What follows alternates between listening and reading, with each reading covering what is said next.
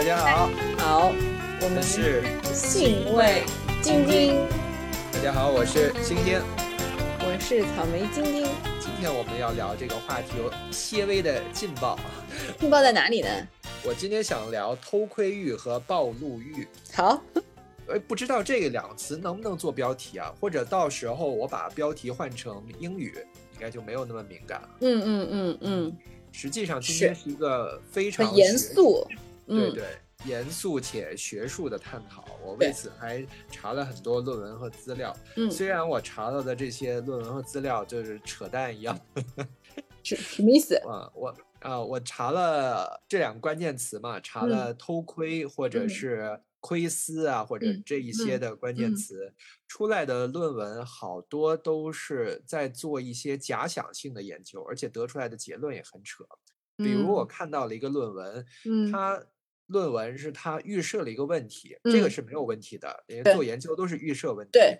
呃，但是他预设的问题是，就是在考察了一个民族类的大学，他预设的问题是不同民族的男生之间他的偷窥欲与民族有关，然后他最后也得出了一个相关的结论，他给自己自圆其说了一个道理，因为少数民族的男生年轻男性因为受文化程度。不同，还有因为本民族的宗教和习俗对于性压抑的程度不同，表现出偷窥欲望的强烈。这个这个不就是以那种汉本位，恨不得就是说回到他妈的两。两一两百年前，就是还是满清的时候，就是哎呀，满清都不是汉本位。总之就是就是回到那种汉本位的那种感觉，就说夷狄什么非我族类，其心必异。然后蛮夷都因为没有文化，所以茹毛饮血，没有我们就是那个不知羞耻，是就是这个意思不啦？对啊，就很扯啊！我一看这个论文我就生气，然后我就继续搜，然后搜到了好多类似这样的文章。还有这种貌似专业的心理访谈、政委式的那种谈话方式，最后这个偷窥者被治愈了。哦，我看完了就反胃啊！就我搜了好多论文都是这种。所以啊，就是一做这种学术的论文的收集，就会发发现这个简中的这个环境，就是这个文字语言的环境就被污染到什么程度。呃，可是也没办法，你让你让我这个这么短的时间再去找外文的论文，实在是能力对对对，还要那个翻译什么的，就是确实有点费时间。但是起码这也是一个反反反向例子啊，也是可以，也是有一些把它当成反向例子，还是还是有有它的价值的，是吧？对，嗯，我就今天就从我擅长一点的方向聊吧。嗯，现在我都很喜欢看漫画。嗯。我就从我这个喜欢的那天，我跟草莓晶晶说了，我说我这次想拿一个文本，然后拿它做基础来聊一下这个偷窥的这个事情。嗯，我就找到了一个我很早之前看过的漫画，是伊藤润二的一一个短片，叫做《无街的城市》。那天我也推荐给草莓晶晶看了，确实我也看了。嗯啊，不过草莓晶晶的呃看完之后的第一印象观感跟我有很大的差别。嗯，是吧？这个很正常，但是那个其实如果回到今天的这个主题来讲的话，哈，我会觉得他其实当中那一段我还是蛮喜欢的，就包括最后一段里面，你有一个人物角色我也蛮喜欢，就你知道我说的是，所以还是跟今天这个话题有关的，我们聊到时候可以再说哈。是是是，我先把这个短篇漫画的内容大概讲一下。是伊藤润二的《无街的城市》。伊藤润二应该大家多少听说过吧？之前我们也聊过这个日本的漫画家啊，他画过很多知名的恐怖漫画，比如说《富江》系列，嗯啊，比如说《漩涡》系列，有很多的。然后他最近还参与了一些名著的改编漫画的项目，比如说他。把就是那个日本的那个最后自杀的那个作家叫啥来着？一下想不开。Anyway，没事，你说就是说这个人的作品，他把这个人的作品改编成漫画了，哎，做了一些这个事。那那那他做这个事情更加证明了我之前对他的对这个人的猜测，就是他其实他的那个讲故事的能力是偏弱的，呃，但是他不影响他其他的这个非常优秀的闪光点哈。好比有些导演他其实是，就比如说我们曾经聊过的，就是国师啊，他就是 emo，他就是那个。讲故事的能力其实是偏弱的，但是这个不重要，就是因为他呃瑕不掩瑜，就不能掩盖他在他年轻的时候，不说现在，就是说他曾经的某一个黄金时期的，就是那些作品，他的那个其他天赋的这个爆闪点，完全可以让别人忽略了他那个讲故事那个能力上的不足，讲故事能力不足只是他客观存在的一个短板，但是这个短板几乎不会对他造成任何的影响。伊藤润二某种程度上也可以这样来形容哈。我可能是对他自带滤镜吧，因为我很小的时候就看他画的东西，我太喜欢他那个调调了。还有另外一个作家我也很喜欢，就是叫梅图一雄，嗯，也是一个日本的恐怖大师。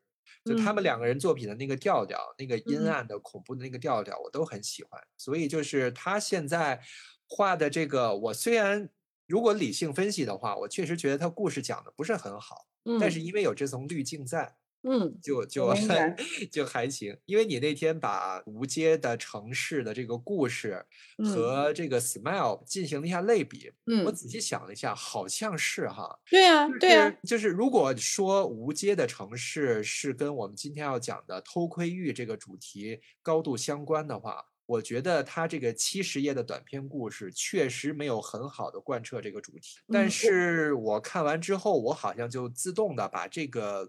问题忽略掉了，我依然觉得它给我带来的那种恐怖的、难受的感觉是成功的。我就把它讲故事的那个瑕疵，我就自动忘掉了。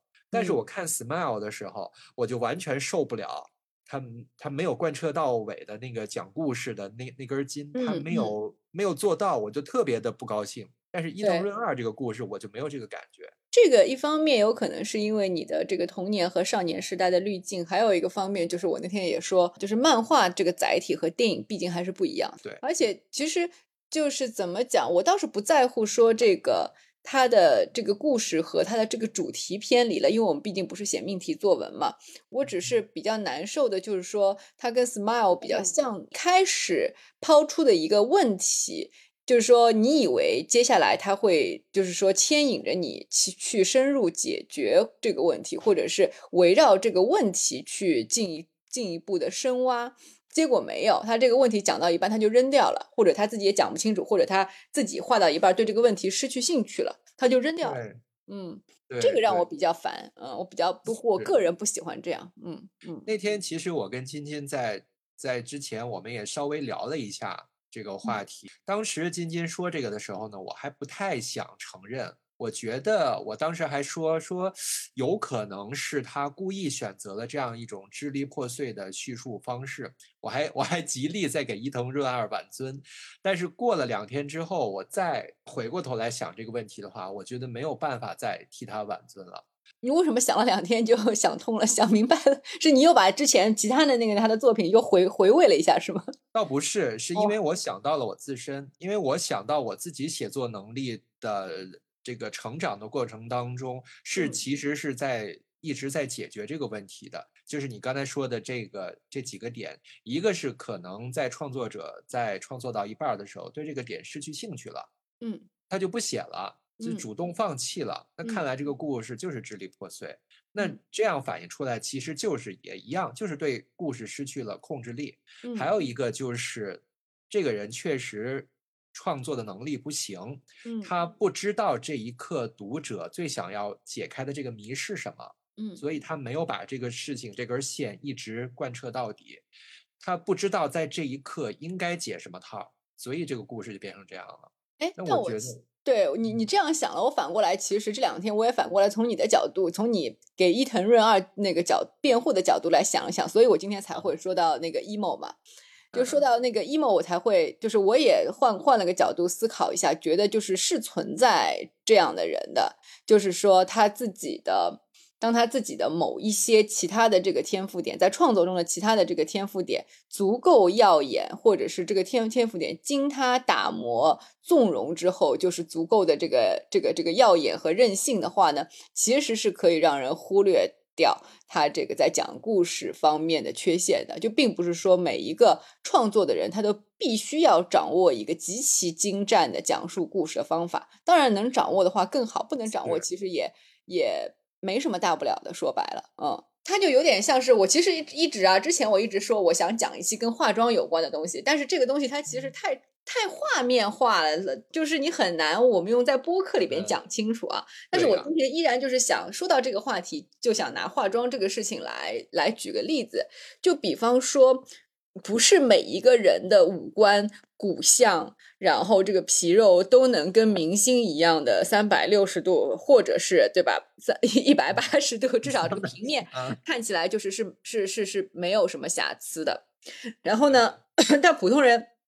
你长成这么长成什么样子，你的这个先天条件其实是决定了。我们暂且就是在不去动刀改变这个结构的这个层面上来讲，那化妆它有一个技巧是，有一个是，如果你的这个五官相对来说还比较平均，但是不够吸引人的话，你其实可以通过。把你的五每一个五官的每一个部分进行微调，来让它达到一个惊艳的和比例比较和谐的、接近所谓的标准的三庭五眼的这样一个结构。你可以让它整体上变成一个美女，整体上变成一个比较接近于一个上镜很好看的、可以吃镜头的。我们就说不是纯纯素人的那个那个样子，其实是可以做到的。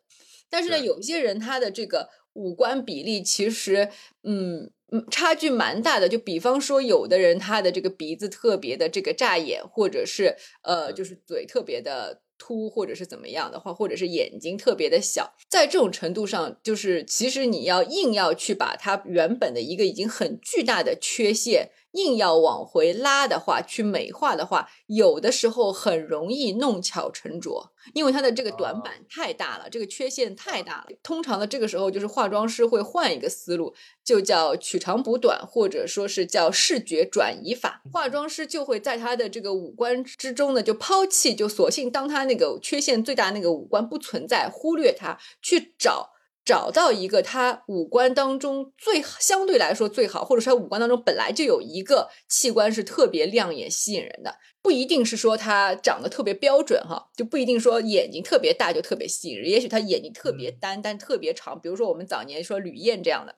我们先抛开现在的语境里面的什么什么黄黄种人歧视啊！我觉得我之前看早期吕燕的画报，好像化妆师还特意强调她的眼睛的小和对对对，就我们先抛开那个所谓的这个什么西方凝视和这些种族主义的那个，我们抛开这个这个话题去聊啊，我们仅仅说化妆的角度。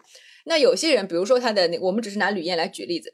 假设说有的人的这个眼睛不是符合标准审美的，但是他的这个眼睛十分的这个扎眼，化妆师就会去突出他这个比较吸人眼球的这个部位的存在。所以你把这个套用到刚才我们说的这个伊藤润二的这个角，就是这个事情里面去看的话，你有没有发觉他的这个异曲同工之妙？首先，它是漫画，它的画面就是很占便宜。对对，嗯，它的视觉的。表达方式就一下子，其实把他故事讲的弱点就就带过去了。对，就我现在仔细想一想，如果就哪怕用最好的语言，嗯，把他的故事复述下来，嗯，好像都没有那么吸引人。对，对，对，它会画面本身就带来了一些那个氛围感，而且它跟那个电影还不太一样的是，它更像是默片时代的电影。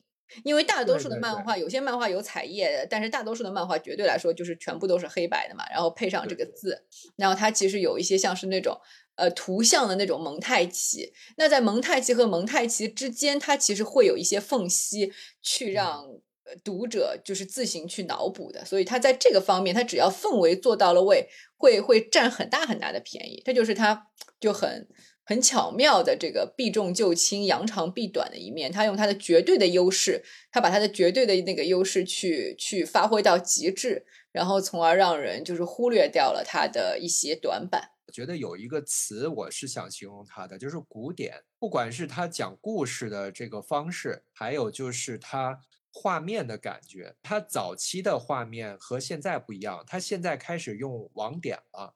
它早期的画面的那些阴影都是用排线的方式手绘出来的，嗯，就有一种像版画的那种古典的美感，嗯嗯，有带有一种就是像你说的默片恐怖片的那种氛围。嗯，但现在好像是好像这个方法用的少了。我看他近期的新作有用了网点儿，手就是手排线的方式好像用的少了。我还因为你刚才说到了版画嘛，所以我还以为说它原来的那个手动，就是说手绘排线的那个方式，有的时候不那么精准，会导致一些透视关系的失衡。但是在恐怖的题材当中，这种扭曲和这种比例上的这个这个怪异感，反而是加分项，某种程度上反而会达成一种意想不到的效果。因为它会，它会透露出一种日常中的异常的感觉，或者是哪里的那种说不清楚的违和感。我以为是这个意思，不是，不是。哦，它那个网点，网点其实就是那个贴在衣服上、阴影上和其他物品的材质上的那种，就是明白了，就是原来仅仅是阴影，对吧？对，只是阴影。明白了，明白了。跟人物轮廓线和其他的比例无关。明白了，明白了。要说到这个的话，其实伊藤润二有一个就是被大家就这个是肯定是称赞的点，他画人物的比例非常准确，嗯，就是他里边画帅哥美女非常接近于那个现实人物直观的那个比例和他的透视都非常写实，而他其实在画一些怪物或者是扭曲的环境的时候，这个真实。感觉的人物和这个这个场景结合在一起，就有一种让人不舒服的这种怪异感。哦，原来是这样。嗯，比如说《美少女战士》，它就是其实典型的，它的它的三庭五眼的比例是是不对的。对。但是就是大家接受了，就眼睛可以这么大。对。就几乎这个眼睛占了那个三分之一的脸都没有关系。嗯。但是在伊藤润二的画面里边，人物的面部比例是几乎和就是现实当中是一样的。嗯嗯，那就相当于说，就跟那个浦泽直树这样的那种画风比较像了。对对对对对，是的啊，明白。这个是一个我想说的古典的这个方面，还有就是刚才说到他的故事，就是他这种讲故事的方式，让我就是那天我也跟。津津聊过了，就是让我想起了唐传奇这一类早期的，可以说是小说的雏形。嗯，没有太多章法，可以这么说吗？或者说是和现在的好莱坞经典故事模式截然不同，不像现在我们看到的经典故事，可以对一个议题就是从头到尾，然后像我们小学生的那个优秀作文选一样，给你来一个总分总。让你明确的知道这个这个故事的结构，让你感觉那么的稳当，那么的踏实。嗯，他伊藤润二的故事恰恰就是这一篇，就是我们今天说的这个无街的城市就是这样。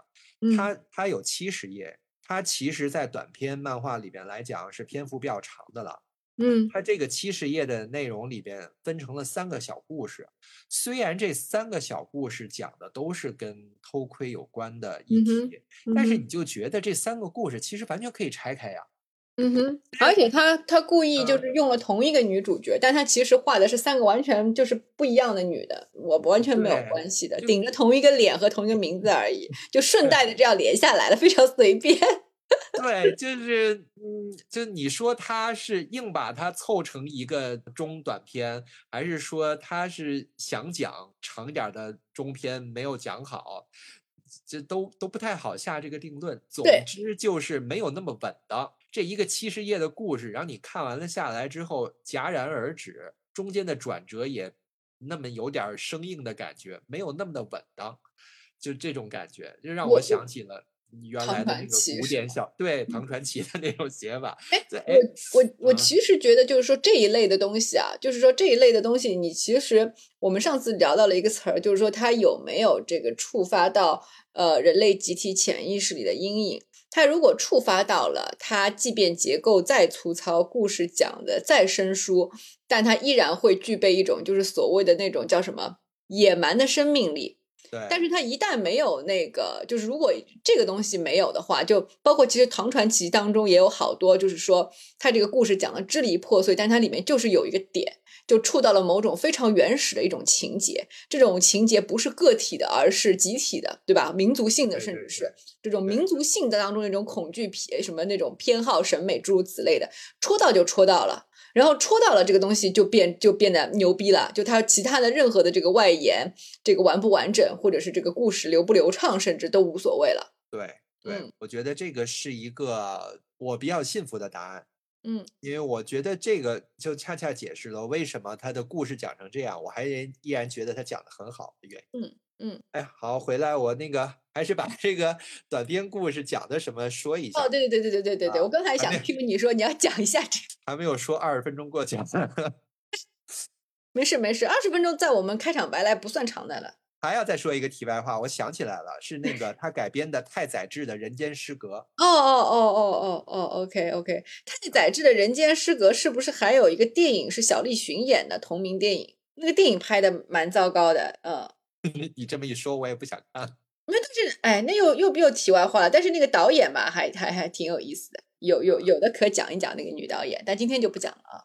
好吧，呃啊，说回这个无街的城市，嗯，刚才说了，这是一个短篇漫画，但是它篇幅挺长的，有七十页，这在短篇漫画里面算很长的了，嗯，然后它其实是三个小故事，就是主人公是一个女孩，一个女学生，叫才子，呃，第一个故事呢，就是她的男同学会在夜里的时候偷偷进入到她的房间，对着她耳边说一些情话。或者说一些什么话，然后呢，让这个女孩呢慢慢的在意这个男生，然后呢，逐渐对他产生好感。他这里要要补充一下，他这里就是说编了一个方，我不确定这个方法，因为我没有查过，不确定这个方法是不是所谓的就是恰恰有其事，亦或是一个都市传说啊？呃，他就意思就是说，如果当一个人在。在你睡觉的时候，用一种你应该听得见，但又不至于把你吵醒的这个音调，不断的对你温柔的说一些话的时候，无论是情话还是跟你分享一些日常呢，这样的话，他就会在这个梦里梦见你。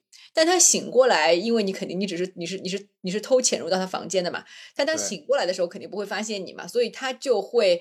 呃，对你变得比较在意，就会在意说，哎，明明这个人我和他现实中没有交集，为什么我却总是会梦见他？或者说，为什么他总是会出现在我的梦里？就开始变得好像是不是我对他也有一些情愫？对对对，或者是说怎么回事？总之，就会对自我的这个梦见他的这个动机进行一些主动的剖析和分析。但是你其实分析不出来个啥，因为。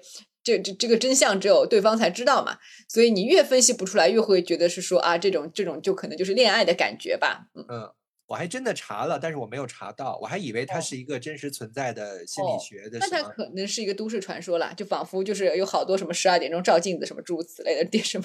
就是我没查着，他在故事里边把这个叫做呃阿里斯图斯。嗯。那是不是阿里士？哎，也不是，好像也不是，跟阿里士多德也没什么关系。没啥关系啊，我还查了半天，嗯，也许有吧。但是这个因为翻译的关系，翻译成日文，翻译成中文，再怎么样就查不着这个东西到底是什么。啊，总之，总之就是这个故事里的男生对这个女主角用了这一个阿里斯图斯，然后，然后呢，逐渐的这个女生呢，哎，觉得哎，我是不是确实喜欢上他了？嗯，啊，然后。然后呢，这个那天呢，在梦里呢，然后这个女孩女主角又梦到了这个男生，在梦里边，他就摊牌了，就是说那个你是不是这个在对我用这个阿里斯图斯啊？然后在梦里边，他们进行了这个对话。没想到呢，梦里边呢，突然出现了一个杀人杰克，这个杀人杰克呢，明显就是参考了这个美国电影《猛鬼街》。对。人家叫 Jason，他要叫杰克，连名字都如此的像。在梦里边呢，这个杀人杰克就把这个男生杀了。然后当这个女生醒来之后呢，发现在床边有一个空的戒指盒，是在这个梦里边男生要送给这个女孩的定情信物。这个戒指盒空了，里边的戒指不不在了。而在几条街区之外，这个男生真实的死在了街边。嗯。这个故事就戛然而止了，哎，就这么戛然而止了。嗯，然后就开始第二个故事。嗯，第二个故事呢，就是我们今天跟我们今天要聊的主题就非常相关了。对我还蛮喜欢第二个故事的。嗯啊，之前因为这个男生总是跑到女生的房间里面，在夜里的时候在她枕边耳语，所以他的家人呢总是听到楼上有男人说话的声音。所以就怀疑这个女生带男人回家，对他产生了怀疑，这是一个这是一个由头。而在第二个故事当中呢，对于后面要发生的事儿来说，这是个很牵强的由头，很牵强，很牵强。然后第二个故事一开始呢，是这个女孩离家出走，在同学家住，但是同学受不了她了，就把她轰走了。这个女孩实在没地儿去了，就只能回家。然后她为什么不想回家呢？是因为他的家人，他的爸爸妈妈、哥哥和弟弟一直在偷窥他。这个偷窥是这种肆无忌惮的偷窥，就是恨不得他把他妈扒着这个女孩的门缝，这是半张脸都露在门缝里边，然后就这么死盯着她。然后这个女孩抗议，然后他们也依然是熟视无睹。而且它里边有一些就是说呃比较就是恐怖片常有的那种情节，我觉得还做的蛮好的。就是说，比方说他不是他有一个哥哥和一个弟弟嘛，然后这个哥哥和弟弟也经常会这个。就是偷窥他，然后呢，偷窥他有时候会被他当场捉住。当场捉住的意思，比如说，那当他的这个弟弟把那个手指头从那个偷窥的孔里边伸进来的时候呢，这个手指头就被他咬断了，或者是被他割伤了。然后呢，当他这个哥哥就是趴在这个地板缝往下偷看他的时候，他就去拿叉子或铅笔去戳，结果戳戳到了他，而是他爸爸戳到了他爸爸的那个。他爸爸在在戳不到他爸爸的眼睛，弟弟把那墙的那个柜子都扒了一个洞，就直接 穿墙躲在了那个柜子里偷窥他。但是最妙的是，他第二天就是看到，比如说手指上包了纱布的这个什么。弟弟，然后眼睛上绑了一个纱布的什么爸爸，他们都会假装什么事情都没有发生，编一个非常拙劣的，比如说啊，我摔倒了，所以戳到了眼睛，这样拙劣的理由，甚至是对刚才说那个他弟弟已经把墙都打破了一个洞啊，躲在那个柜子里边的时候，他叫他父母来看，心想说这个总是一个就是一个一个不争的事实了吧？结果他父母就睁睁大眼说瞎话，说啊这个洞一直是在那儿的，这本来就有个洞啊，然后他就很崩溃。对，非常诡异，就是这么明确的偷窥，就是他的房间到处都是洞，天花板、墙壁上都是偷窥，就明目张胆凿开的洞。对，后边一墙薄薄一墙之隔就有人在看，然后所有人不承认。对，就特别诡异。这个东西就很绝望，因为这个东西本身就在于，就是说它是一个当一个显而易见的这个真相。被熟视无睹时，人很容易产生一种呃对秩秩序就是失序的这样的一种错乱感。反正就是全家只有他一个人正常啊，嗯嗯，就就这么个事儿。然后这第二个故事就戛然而止了，是因为他们家对他这种肆无忌惮的偷窥，让他觉得全家人都不正常，所以他要去这个附近的镇子去找他的婶婶。他婶婶的这个城市就发生了很奇怪的事情，这个城市。没有街道，要就点题了啊！这篇短篇其实就是最后一个故事，第三个小故事叫《无街的城市》。嗯，他婶婶居住的这个小镇没有街道，所有的地方都盖满了房子，大家都戴着面具。从 A 点到 B 点去的话呢，因为所有的地方原原本的街道都盖上了房子，大家穿行的时候要穿别人的家，从别人家的客厅啊、卧室啊穿过去。才能从 A 点移动到 B 点。嗯，所以在这个镇子上，大家都不允许锁门。嗯，你也你必须把房子敞开，不然大家没有办法走了。对，没有一个人是拥有隐私的。而为了保留那一点点脆弱的个人空间，就大家都戴上了面具。我这里很想吐槽一句，这个就是很典型的这个日本人的鸵鸟心态啊，已经是这样了，觉得就是说戴上一个面具就保留了所谓那个最后的这个隐私。我觉得这个想法本身就非常典型的日本。就是有时候日 日日本人的思维当中有一些很很古怪执拗的，你你觉得其实还有有点傻逼的这种。对我明白，我明白，对对对对，就是明明已经是色情产业的尖峰国家了，然后却偏偏要弄个马赛克。对对对对对，然后就就好好。对，所以我觉得他那个，所以我觉得他婶婶，我很喜欢他婶婶啊，就他婶婶很敞亮，对吧？既不戴面具，也把衣服脱光，而且我觉得伊藤润二还有那个还画了一个遮羞布，他穿什么内裤呢？全裸就好了。因为既然人人都是一样的，器官又没有谁比谁多长了一个，那这样的话，可能就会出现《圣斗士星矢》里面的圣光跟那个没有器官的弧线。对对对对对，我觉得宁可这样嘛。那你就是说你要描写他婶婶这样的一个心态的话，就是我就破罐破摔了。既然都已经这样了，那我无所谓就脱光。那你还穿个内裤干嘛？这个不不符合人物的逻辑，对吧？你可以画，你可以画圣光啊。你让我们知道他其实什么都没穿，我们对这个人物的了解就就就就比较顺畅了，对吧？对，或者就是用一些就是刻意的画面前景的遮挡物，对对对对，你露满身穿条内裤算算什么意思啦？对，就很奇怪，嗯，对，哎，故事还没讲到那儿，我们已经把婶婶说出来了，哦就是这个女主角要去这个无街的城市去找她婶婶，找不到路，呃，之前呢还出现了一个好心的男人，然后带她走了一段路。然后中间发生了一些骚动啊，因为有一家人把门锁起来了，想保留一点脆弱的隐私，然后大家暴动了，把这个夫妻俩给捆起来了，闯过去了。然后这个女主角这个时候觉得这个很不安，就逃走了，跟这个好心人失散了。然后他意外的呢，就哎摸到了婶婶家，一开门发现婶婶只穿一条内裤，而且也不戴面具。对，也不戴面具。婶婶就说，开始的时候也是抗拒的，想把自己锁在二楼的房间，觉得这个非常不安。但是后来觉得，哎，我这个屋子里，你看到处都是洞，大家这个我们在这儿说话的这个时刻。我们就在被别人偷窥着，就在被别人看着。后来我就放开了，索性就让你们看。所以我现在脱光了，我不穿衣服，让他们看。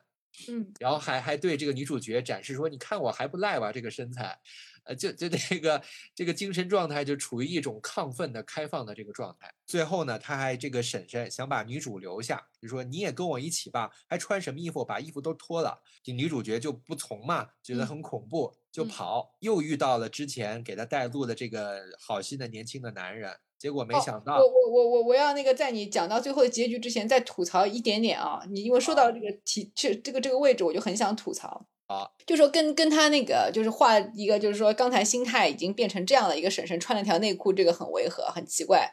然后之之之外，你刚才漏讲了一点，是他那个就是劝他那个劝女主角说，那你跟我一样，你也把衣服脱了吧。到这为止其实还是 OK 的，但是他就突然之间拿出了一把刀，说那个你你你不脱我就杀了你。就这个其实也这个就是莫名其妙的，这又是一个就是说那个这个写作的这个短板，就是人物的 bug，但是他也不去细细思这些就。就是说，第一，你已经在这样的一个环境当中达到了这样一种精神状态的这样一个女性，她很难去怎么讲，就是 就是很难去强迫别人，呃，就是就他可以提议说，你你是就是说他，我宣扬一种我的我的那个观点啊，说你应该跟我一样，这样才比较自由开放。说你不愿意，那你不愿意，那就算了，那你就滚吧，你就也别来投靠我，你爱去哪儿去哪儿，反正在我家我说了算，我是这样的。这样这个人物才比较成立吧？就按按照他刚才自己宣扬的那一套价值观来讲的话，对吧？但是他明显在这里为了做一个恐怖的点，就好像那个很多恐怖片里面经常会硬熬的一个 scare jump 一样的，所以我就说我讨厌他跟那个 smile 是一个道理，他就是为了做一个，就像那个心理医生突然之间，对吧，就被附身了，也没有什么前因，就是就是为了要要要做那个点。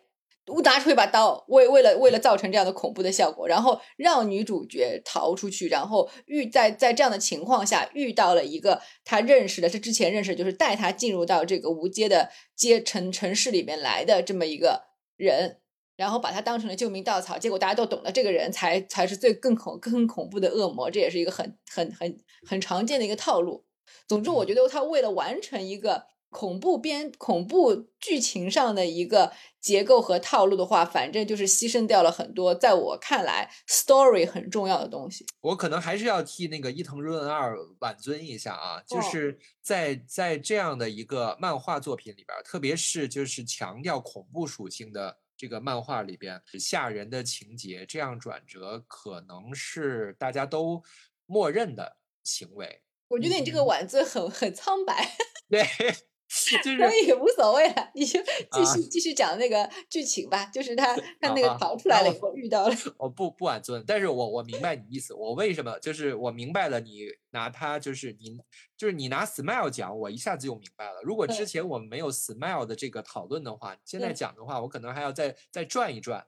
嗯嗯。但是你说 smile，因为之前我们说过很多他的坏话，你放到这里，我就立刻明白了他的问题在哪儿了。但是因为我滤镜实在太强了，我不太愿意想这个问题。对，所以不重要，不重要。就是你有你那个带上，就是给他披上这个滤镜的自由，无所谓了。我我反正我管我说，你不用在意我说什么。继你继续，你继续，嗯。对，然后这个婶婶不就拿刀要杀他嘛，他就跑出去了。女主角，然后就遇到了一开 始在这个无界的城市里边带他走路的这个好心的男青年，他俩就很开心的交谈啊什么的。然后在，我要打断，我又要打断了，sorry。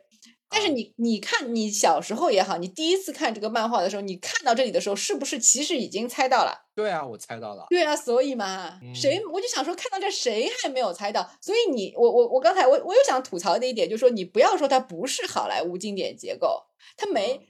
你知道吗？就是它还是好莱坞经典结构的，因为你刚才替他挽尊的那个话，恰恰是用来打脸的，你知道吗？就是就是，你要是说他完全抛弃了这个结构，他也是牛逼的，但是他却没有，对，他还是用了这套，而且他这套东西用的不太好，你知道吗？就但是但是还是那句话，瑕不掩瑜啊，就是说他有他就是自己那个技能点点的非常牛逼的地方，我只是想吐槽，就是说我比较在意那个地方，但是我的在意无关紧要，就是。就是，我就想说，对吧？你看到，既然你看到这儿，就已经绝对猜到那个带他进这个无街的这个城市的年轻人是谁的话，就是恰恰证明他用的是套路。其实可能现在听众也已经猜到了，对，因为这个男青年一直戴着面具，对，然后这个当他摘下面具的时候，哦，他就是杀人杰克，他就是在第一个小小故事里面出现的那个，对，而且就是说，其实就是，其实就是。你不要说那个怎么样，就是说你就说光看那个一千多集柯南，看到大家最后大家都腻了。反正你就是说有一个亘古不变的定律，就是说没有无缘无，就是在这种恐怖向的故事里边，怎么会有一个无缘无故的好心人啊？你这个人出场的第一秒钟你就知道他是的，根本也其实不用等到这个时候。我就说第二个故事比较好，第二个故事才是真的没有逻辑，你知道吗？就全完全抛开逻辑，什么叙事什么不要。这这个比较有意思，我就我，所以我最欣赏的第二个是是这个原因，你知道吧？他不，你不要给我来玩既要又要，行吗？第二个故事我觉得完全可以是他的好，就是嗯，对，就是他他没有用这个故事的结构来架构它，他就是完全用原型或者说是用情绪来支撑的。对啊，就是他那个在那个父母偷窥，然后又死不就偷窥到明目张胆，恨不得直但又不承认的那种诡异的氛围，嗯。其实就就中间这个故事单独拎出来就非常经典了，而且完全不用讨论它的结构的问题，因为它根根本就没有用结构，对这样。反而是没问题的。对你，你继续讲完呀，就是那个我我来我来快速的讲完吧，就是总之就是说这个那个那个好所谓的打引号好心的年轻人摘下面具以后，就是第一个故事里边在梦中杀人的那个那个那个杀人者杰克，然后杰克就稍微揭秘了一下，意思就是说啊，其实那个。我就是随机杀人的杀人犯啊！我那天潜入你的房间，本来想杀了你的，结果看到了有个男青年在你床边跟你说话呀，我就顺手把他杀了。所以你应该感谢他呀，反正他替替你挡了这个我随机的一刀什么的。但是这个时候我就要就是说，第一和第三个故事，我随时随地就要拿出来吐槽。那你 OK？你既然说他是在现实生活中杀了他的，然后导致了因为这个这个这个动静在这个现实生活当中发生。然后呢，第一就是一个杀人的动静啊，包括那个被杀者的这个惨叫声，或者一会他一声一声都没有喊就昏过去了，就到死都不愿意惊醒女主角啊。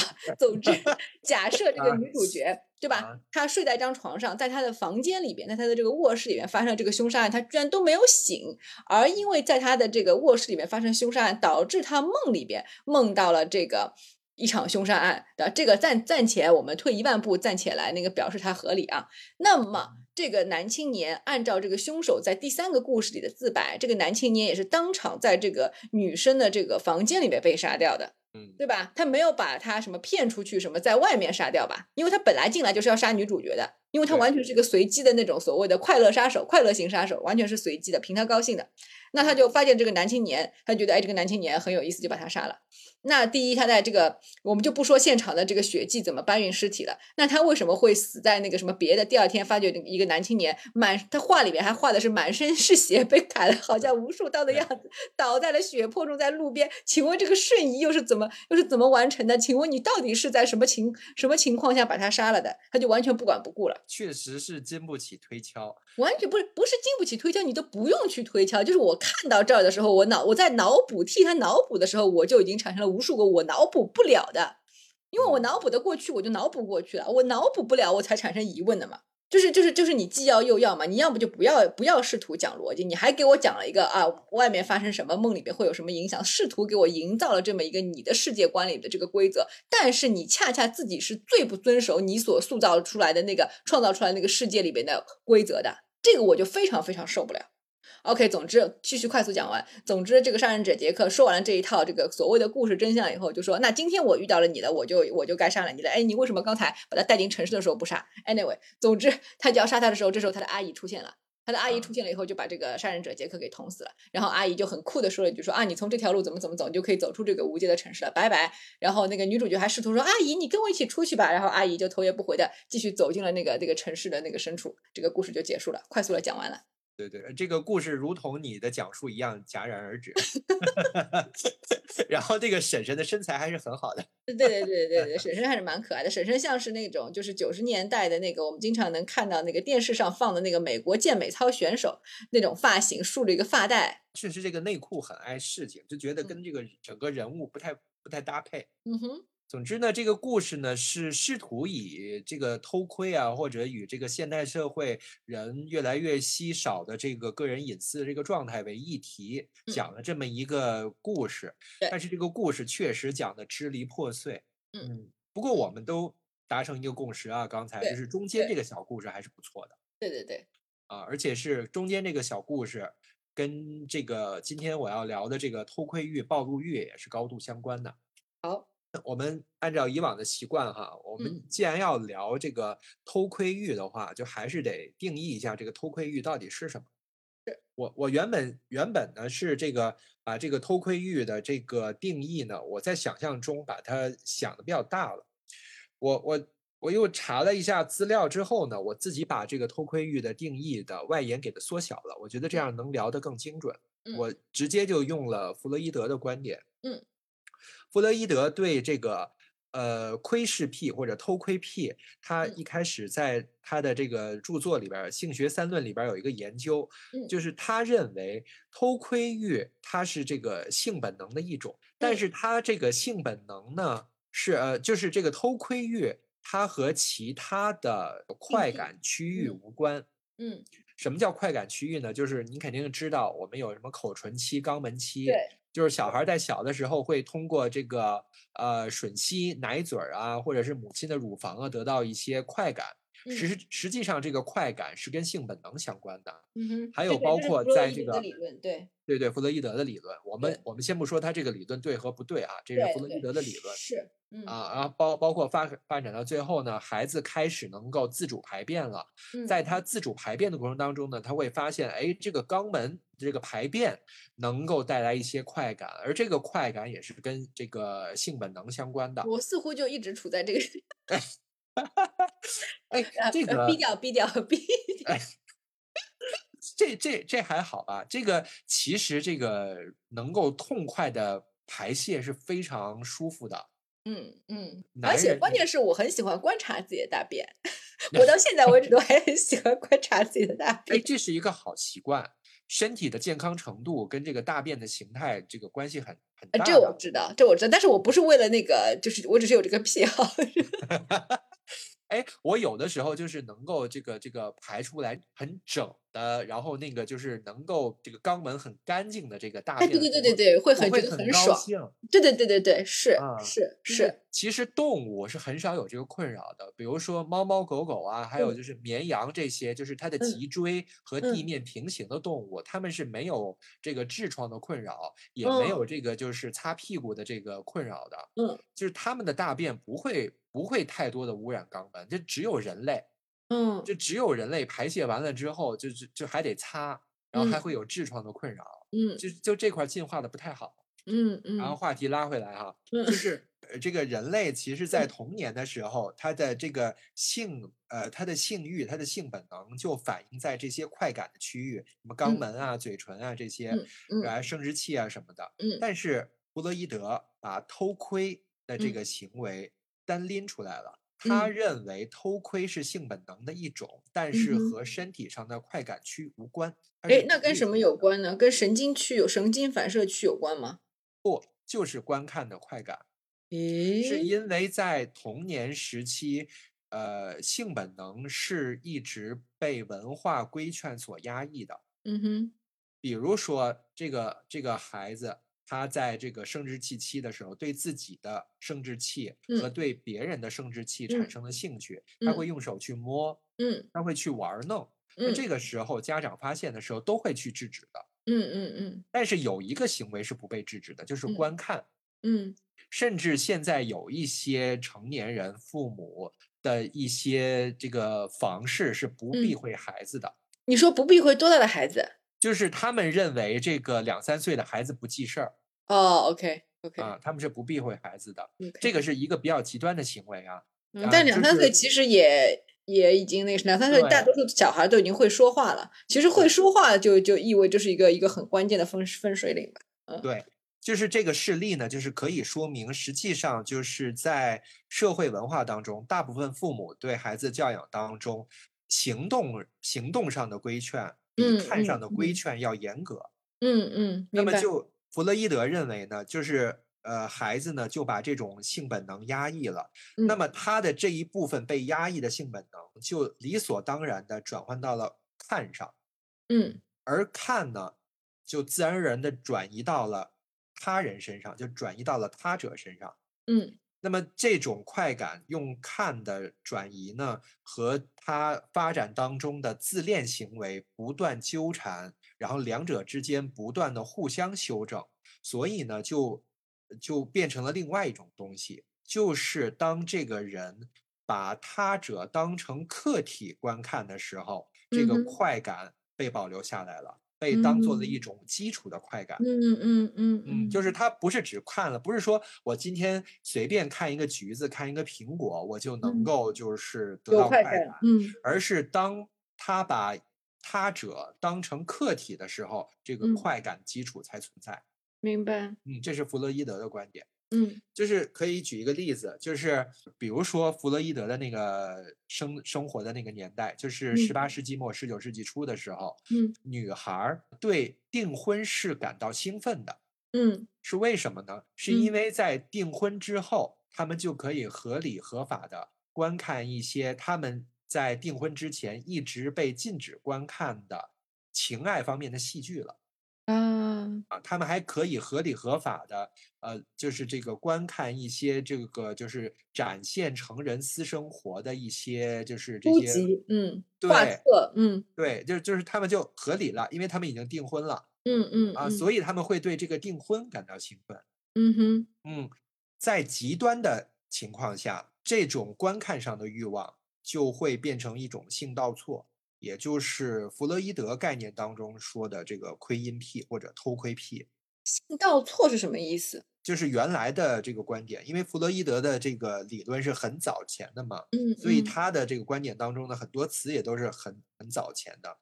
性倒错就是同性恋也叫做性倒错，哦，恋物癖也叫做性倒错，哦，就是所有的这个非直顺直的这个这个性向全部是性倒错，是这意思吧？对对对，OK OK，非非顺直的，对你这个词用的很好。弗洛伊德认为这些病患呢，就是因为这种极端情况下的这种性压抑，他们所以他们的这个性满足就来源就变得极端了。他们唯一能够感到兴奋的方式就是看，而且是将他者客体化的观看。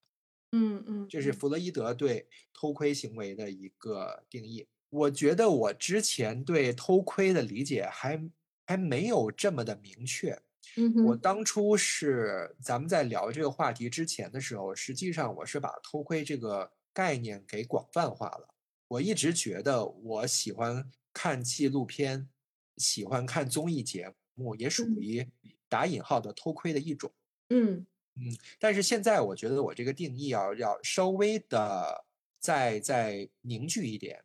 要再准确一点，我认为我们今天讨论的这个偷窥一定是和性本能相关的。嗯，我们讲了两种情况，我觉得可以在这儿说一下哈，就是说快速的、快速的交交代一下，就是我们聊过两种比较广义上的这个所谓的就是窥私欲的这么两种表现方式，一种是像呃星星说的，他比如说他喜欢看一些呃就是纪实类的这样的一些作品。然后呢？另外就是说，包括一些真人秀，包括一些综艺。综艺其实综艺大多数你看的也是真人秀性向向的嘛，对吧？是是是是。对，所以呢，他会觉得就是说，这个东西某种意义上可以成为一种文化层面上的一种窥私欲。这一点上，我其实是认可的。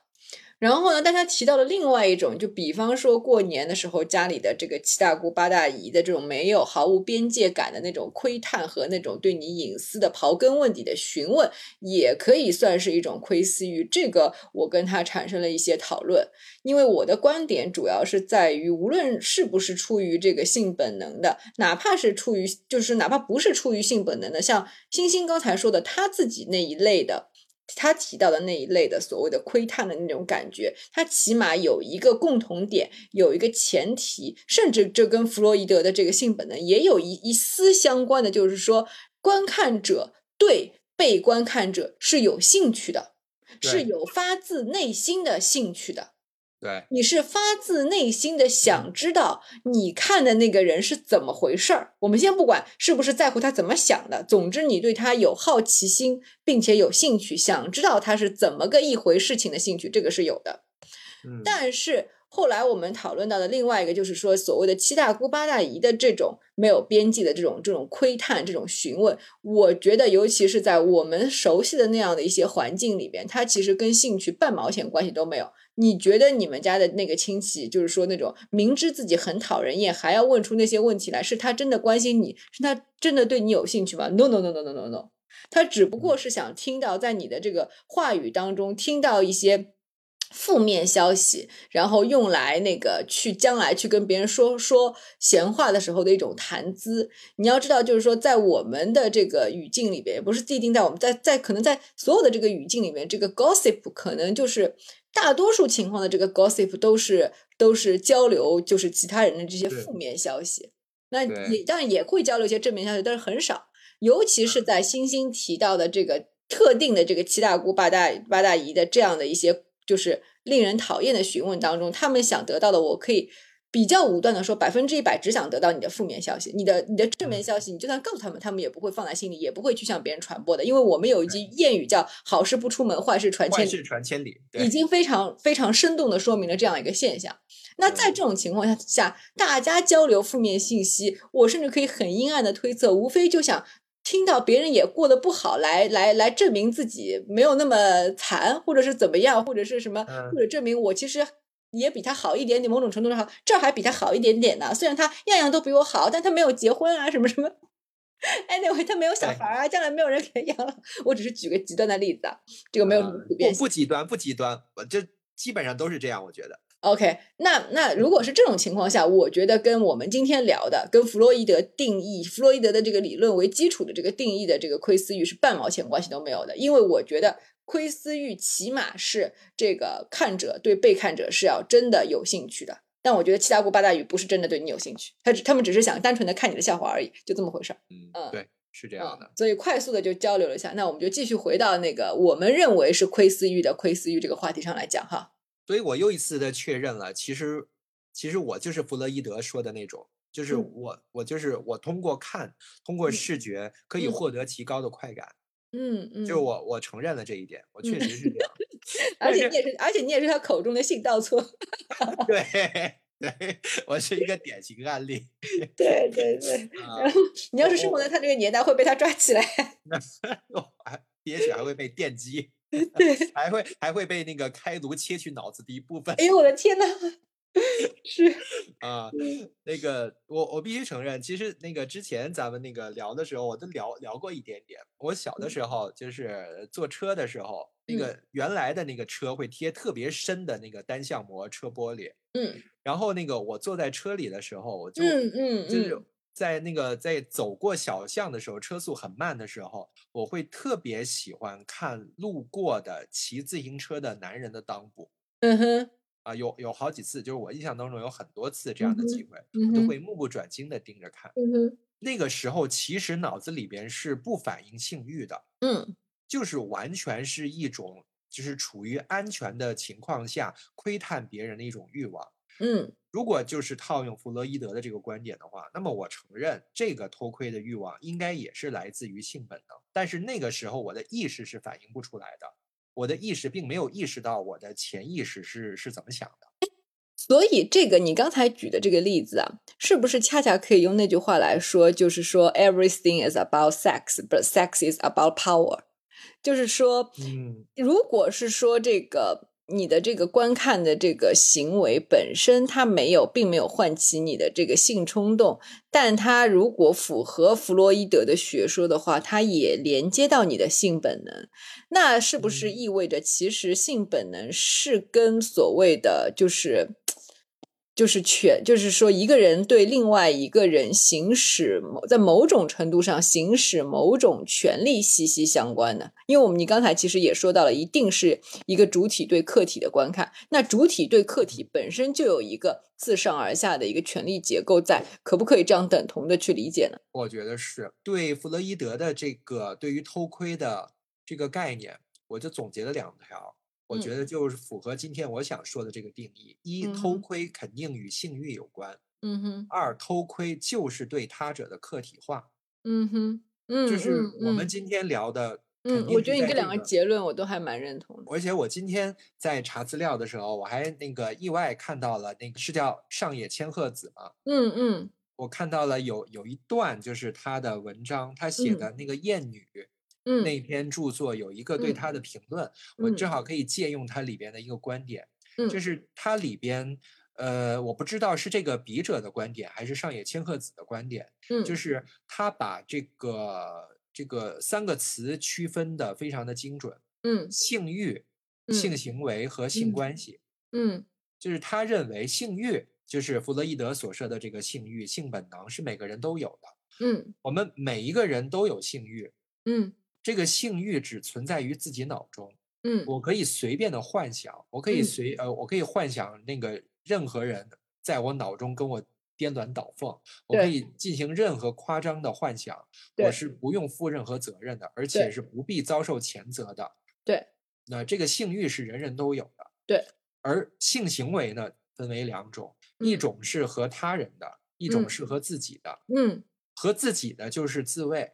嗯啊，这个是他原著里边写的，是念念念到这儿的时候，我想起来，对，因为我看过他的原著，嗯，你念多两句我就想起来了，这是他自己，应该是他原文。自己的这个性行为不就是这个，其实就是不用征得同意的嘛，就是随时随地都可以开始的。对，然后和他人的就麻烦了，嗯，和和他人的才能够。呃，那个够得上性关系，但是这个性关系要美好的发生，和平的发生，嗯，它是要征得对方的同意的。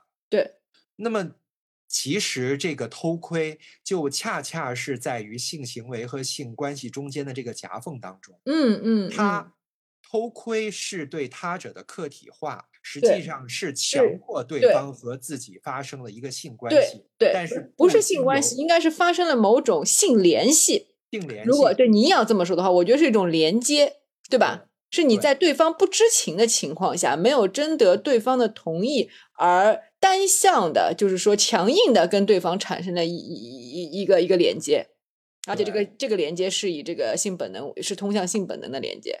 对，这这这这个这就解释了，就是因为我今天看了好多资料。就是说什么看电影也是一种偷窥欲啊，什么什么看综艺节目也是一种偷窥欲，我就看了，我说我说可以真的这么说吗？嗯，然后我就这个发现，就是其实就是为什么说这个这个偷窥欲被很多人就是普遍认为它确实是普遍存在的呢？就是因为偷窥它有一个特性，我凝视你，我偷窥你，无需征得同意。嗯。就跟自慰和手淫是一样的，就太方便了。嗯，这个快感随时都可以得到，所以就是也是反向证明了弗洛伊德的那个观点，就是为什么孩子的性本能会会表会这个被压抑之后顺其自然的变到了看，就是因为偷窥的这个行为无法被压抑，而且很容易实现。嗯。对，但是而且就是说，怎么讲？就是关于这方面的治法，其实呃，什么什么，就是法治相相对来说还是比较滞后的。对啊，嗯，哎，你你你被人偷窥过吗？我没有。你这么回想起来，可能是我比较大条，我可能没有发现过。但是我遇到过很多，你待会儿会要讲到的另外话题，我遇到过超级多的那个录音癖。呃，对，一会儿要讲到。那你那你偷窥过别人吗？那你要说在一个什么环境下了？就是如果像你刚才说的，坐在那种就是很厚的那种单向玻璃的那种车里边，就贴了很厚的那种膜的那这这种类型的这种观察，或者是呃，比如说我经过了这个一个。一个，比如说一户人家，然后这户人家可能门半开着，我可能就会驻足的在可能不踏进别人房门的这个情况下，尽我的一切可能看到更多的东西，这种算吧，我我还是蛮想看的，对。哎，我现在也是，就是现在有一些这个居民楼离这个马路、离便道那个窗户实在是太近了。对对对对对，我也会就是不自觉想往里张望张望。对这个，如果你算的话，那那就看过不知道多少次了。我也是不，我就是想看一看，哎，是不是有人在里边？他们在干什么？然后他们家的灯是什么样的？他们在干什么？哎，那你要说这个的话，我要说一个，你肯肯定要逼掉的。但是我想说，就是说那天那个下雨的时候。那天不是那个大田在洗澡的时候下雨了嘛，然后那个我就我给那个大田拿了把伞，我就说你出来的时候就刚洗完澡出来的时候就别那个什么，然后呢我其实就还是但是我没有戴眼镜，我也只是快速的瞄，但是但是我知道如果我给他伞我肯定会看到的，但是我还是想要瞄一眼，然后我就瞄了，但是我没有戴眼镜，然后就 有点遗憾。所以只是就是很糊、很糊、很糊的瞄了一眼，逼不逼无所谓了，我我觉得无所谓。你不是你不是也那个在很糊的情况下看了那个怎么讲 A 姐的那个 A A 姐的 拼头，对拼的，对。我我是有散光的，我现在非常痛恨我有散光。我我很远的就是瞄到了一个白白的长长的东西，我说哎，怎么这么白？那不是应该黑一点吗？嗯，确实当时没有看清楚。这怎么说呢？就是人性不能拿来试探，但是但是确实这个社会给了我太多机会了，因为我可以随意的出入这个澡堂子之类的地方。对，这个没有办法，就我我我怎么能管住自己的眼睛呢？我我没有办法，这个超我那么。那么有强有力的制止我，是。哎，就像我对啊，这个我相信很多那个女生也会有的，就是说大家去泡温泉的时候，就是如果看或者是去搓澡的时候，如果看到了有那种身材比较好的，但我说那种身材好就不一，就是这种身材好可能也跟个人的这个性癖有关，因为我们其实已经在上一期讲过了，这个男性、女性的性欲其实跟男性的性欲是一样的，都属于人类的性欲，就并没有什么好好去压抑、去隐藏，或者是要去觉得这个，对吧？不好说的，就是女生女生跟男生也一样也有性癖，我们就抛开不是同性之间那种爱慕，但是人对别人的身体都会有一种本能的好奇。就我相信说出来，很多人会有共鸣。就是说，女当女生在澡堂里面看到别的这个女生赤裸的身体的话，比如说有一个女生的胸型长得特别特别，就是正好合她的心意，或者是这个腰臀比特别合她的心意的时候，哪怕是带有一种憧憬，带有一种哎，我其实。心目当中理想的性感的身材是那样的话，哪怕是抱有这样的一种心情，你也会去多看两眼的，对吧？对，而且尽量是不在被在在不被对方发现的情况下多看两眼，这不是很正常吗？对，就是对他人身体的私密部位的这个好奇是天生的，而且天生就被压抑下来了。嗯嗯，是啊，对，又回到了弗洛伊德刚才的你的理论，对对，就很难不去瞥一眼。嗯，也也也不是真的想干什么，就是好奇，就是想看一眼。对对对，啊，呃，这种看一眼的事儿太多了。是，现在回想起来，对，所以这个是要跟先打断一下，就这个是要跟那些就是怎么讲，就是趴在这个。潜入这个女女女厕所去偷窥的那些那那些犯罪分子是完全不同的这个定义，那个不在我们今天的讨论范围内。是不在。今天我今天我搜论文的时候也搜到了好多这种案例，我看的非常生理不适。真的。啊，这个我就想到了，就是之前我不也给你推荐过吗？呃，那个国内的那个导演拍的纪录片《游民三部曲》。嗯嗯嗯嗯。实际上，那个我喜欢看他，而且就是包括有很多喜欢纪录片的朋友，是我觉得多多少少也是出于这个偷窥的欲望。是没错。呃，特别是我说的这个《游民三部曲》，它的题材更是集中体现了，因为他拍的就是这些城乡结合部的这些特殊的工作者。他们的这个生活的常态，甚至里边包含了一部分性工作者，对性工作者啊，对对对。但是反正我一向对这种纪录片一向就是就不感冒的。但我不是说我对纪录片不感冒，我只是对就是说你刚才说的那一类纪录片不太感冒而已。嗯，那你喜欢看哪种的？你你真的要说吗？我真的很喜欢看《动动动物星球》什么《星球大自然》《动物世界》这一类的啊，我也喜欢看自然风光纪录片。嗯，我还喜欢看一种特殊的东西，可能听众也有跟我有同样的这个同好者。我喜欢看农业节目。哎，我也喜欢看养猪、养鸡、养鸭，所以你一定要去看那个呀，你一定要去看那个克拉克森的农场呀。啊，好呀，好，已经两季了，超级好看的，嗯，哎，是他是不是就是 Top Gear 里边那个老头啊？对呀，对呀，对呀，是吧？我在 B 哩上看到了，我说，哎，我说这是他新节目很好看的，很好看的，这个纯务农的节目，超级好看的。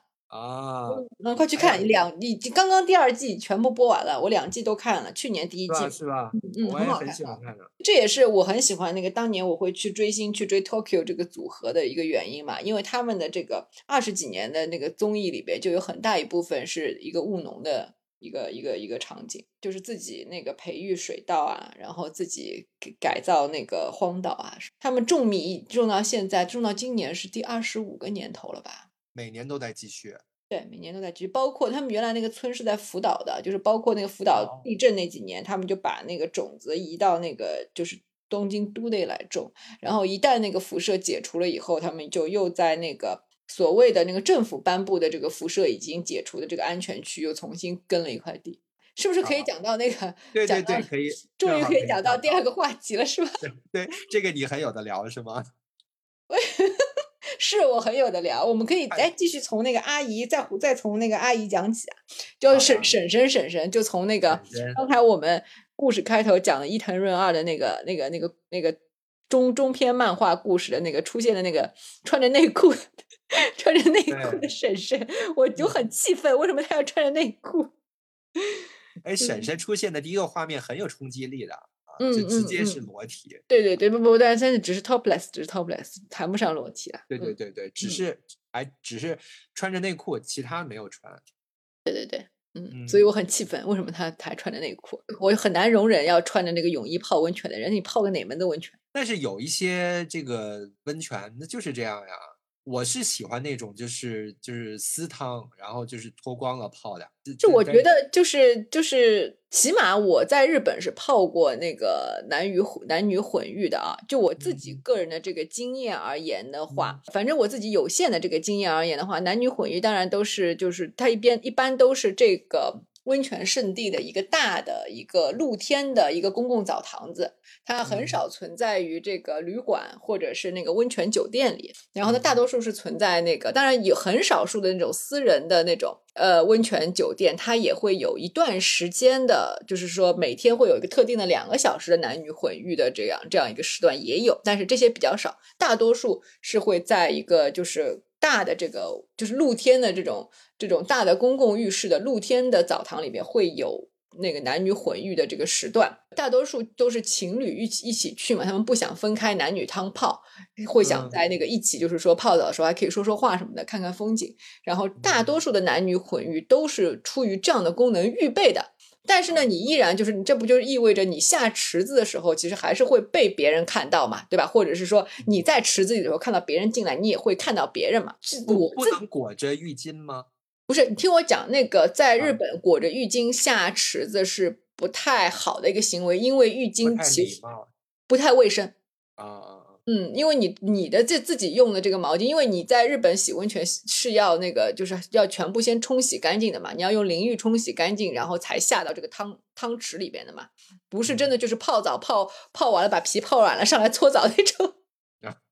所以，所以它是一个，就是纯粹就是一个泡澡。包括他们日本人有浴，家里有浴缸的那个浴缸，比如说你经常会听到说一大家子泡一池水嘛，就是意思就是说你其实每个人都是洗洗干净了，就是进去享受一下那个浸在热水里的那种泡澡的感觉，而不是用泡澡来代替洗澡。这个是跟我们的这个语境里面是有一些差别的，所以是不能带着这个浴巾。他们经常会那个，比如说露天，尤其是冬天，你去泡那些露天风吕的话，他们会把那个浴巾顶在那个脚干了以后，顶在自己的头上。这样的话，你这个头顶的这个热气就不太容易 发散出去，和那个冷空气结合，会导致头疼。但是浴巾是不入水的。那当然也有一些，就是说每每个地方都有一些都有些很极品的人，也有日本人有时候会拿这个就是池子里边的那个水去搓毛巾，但是一般都会会会会遭来白眼的。那外国的游客不知道这么做的就更多了。所以我就是很少去那种就是说旅游胜地的，就最初几年会去，但是后来就很少会去旅游胜地的那些热门的那些温泉。我会就会去深深山老林里面那些私汤，那些私汤里面基本上就比较难遇到外国的游客，所以比较少遇到那种就是我在我看来，因为你也知道我很洁癖的嘛，看来那种在在就把浴巾放到那个那个那个温泉里面的举动。OK，说了那么大一段，回来就是说，所以是不能裹浴巾的。那会是一个什么情况呢？那我我也是有样学样嘛。那我看到男的是是是也会遮一遮，女的也会遮一遮，就是你在下池子的时候。会拿那个浴巾在这个胸口和这个下面，因为浴巾不是一长条嘛，你把这个浴巾正常的这个，他们不是那种大浴巾啊，就是那种相当于洗脸毛巾一样的长长的那种毛长毛巾。那你刚刚好，你把这个长毛巾长方形的毛巾垂下来的时候，它刚好会那个遮住你的这个上半身，然后遮住你的下半身的这个大腿根部的一点点，所以你仅仅是拿这个浴巾稍微稍微挡一下。然后你就往这个池子里走，然后在你的这个浴巾，就是在你的这个到你大腿根部的这个浴巾没有沾到这个池水的时候呢，就把这个浴巾收起来，然后你就快速的下水就好了。因为你一旦，因为他们的温泉其实都有硫磺啊什么的，温泉水很浑的，嗯，天然温泉水很浑的，所以你一旦下到池子里面，就是你水下的东西是是别人是不可能看见的，更何况还有就是热气。然后呢，我还注意到一个很有意思的细节，就是当一个女的。就是说，拿着这个东西，就是走进来的时候，在场的浴就是池子里边的其他男性都会那个低下头，或者是仰头把毛巾盖在眼睛上。那我我不排除会有猥琐大叔，比如说眯着眼睛看一眼，或者是 通过毛巾缝看一眼，不知道。但总之，人家人人是做出了这样的姿态的，所以你你就会比较比较那个，就是觉得还好。而且更何况我本人根本就是不在意被看的，你看好了。所以就是这个男女混浴是是是是这个样子。日本人好像对身体暴露方面没有那么的在意。哎，是是，嗯。哎，他们录音癖，对他，但是他们对那个录音癖的那个怎么讲，就是反应，尤其是那个，我觉得是这样，就是说女高中生对录音癖的反应跟我们这边差不多，但是他们那边的那个成年女性，一般那个看到那个录音癖，也是像我现在的年纪的那种反应，也是，就就是就可能会装作没看见，或者还会骂两句。你是遇到过这个这个暴露狂吗？哎呦天哪！你可不知道那个我上学的地方是多么多么多的那个，一到春天是多么多的那个暴露狂的那个聚集地，而且我真的是真的是遇到了很多很多的不同年纪的这个暴露狂的这个样本呢。就比方说有一个初中生的这个小男孩，他在一个公共就是在一个公共呃公交车站，然后那个背对着公交车牌，然后呢就是站在一个车牌后面。然后就是掏出来把玩，一个初中初中生年纪的小男生，而且全部都发生在春天。然后呢，都在我们学校那一带胡同那里边。然后呢，就还有遇到过高中生，高中生那个自行车停在那个墙边儿，然后已经已经出来了，然后问那个路过的人要纸巾。还有遇到那个在路上遇到一大早。呃，在那个路上遇到看起来还蛮斯文的、戴着眼镜的上班族模样的这个男生来问我们路，但是那个我们隐隐约约觉哪里不对劲，然后那个头往下一看，他的那个裤裆是开着的，那个是露在外面的，但是他只是问路，他也没有那个问问完路就继续 怀着那个东西就走了。对，然后更多的就是那个。住在胡同里的那些，就是半老不老的那些，看起来有点疯疯癫癫的那样的人，就是经常会，就是说，而且他们都没有脱裤子，不知道跟大家想象当中的那个录音癖有没有，像是漫画里面那种，好像你把一件风衣，那个那个衣料里面什么都没有穿什么的。反正我我真实我见过的样本之多的真实的这个录音癖，其实全部都是穿着裤子，只不过单单的把那个露在外面的。而且我要说的更，而且我要说的更详细一点的话，他们都没有把蛋蛋露出来耶，他们只露出来那一根而已。我一直还蛮好奇，为什么为什么没有为什么把蛋蛋一起露出来？所以你看，我我对这个样本观察是不是很细腻？就我的认知来讲的话，只露出来一根不是很舒服。哦，我也觉得是，虽然我没有，但是我也觉得是。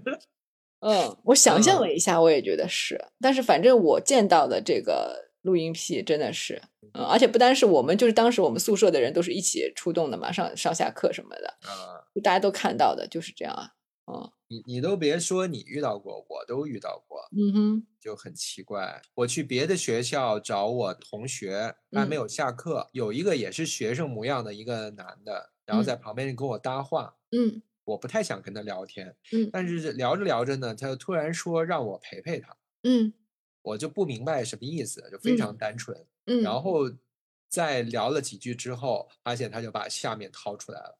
啊，对，所以你看都是不脱裤子的哈。